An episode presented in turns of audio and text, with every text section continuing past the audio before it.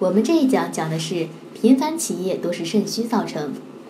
起夜是指在睡眠时间内因突发事件而导致的苏醒状态，多因大小便而苏醒，常见于老年人。但起夜并不是老年人的专属，有些人岁数并不大，但仍有起夜的毛病。起夜次数过多，应当属于尿频。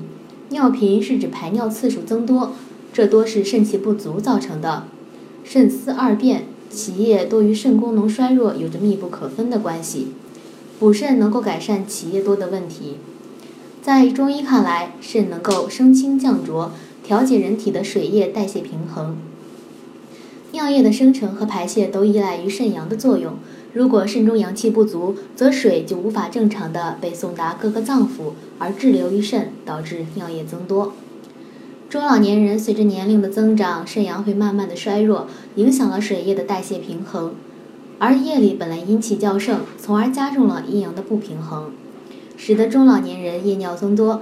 要告别起夜多的状况，就要从补足肾阳做起。如果大家在两性生理方面有什么问题，可以添加我们中医馆健康专家陈老师的微信号：二五二六。五六三二五，免费咨询。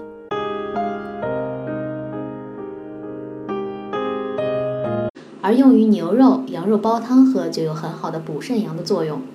有起夜毛病的朋友，在睡觉时还要注意保暖，因为受寒会增加肾阳重，从而使更多的水液滞留体内，夜尿就会更多。而在起夜时，也要特别注意避寒、受寒。同时，我们要记得，即使起夜次数多，也不能故意憋着。为了减少起夜次数，要注意晚上尽量少喝水、汤或者饮料，以减少排尿量。有的人觉得起夜时尿量很少，但次数很多。对于这样的情况，可以通过养成定时排尿的习惯来改善。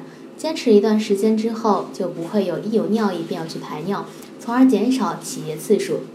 在睡觉之前用热水泡脚，不但能够活跃气血，为身体保暖，还能够起到放松作用。以上的办法只是缓解起夜现象，想要摆脱起夜的困扰，还要从补充肾阳、滋补肾脏入手。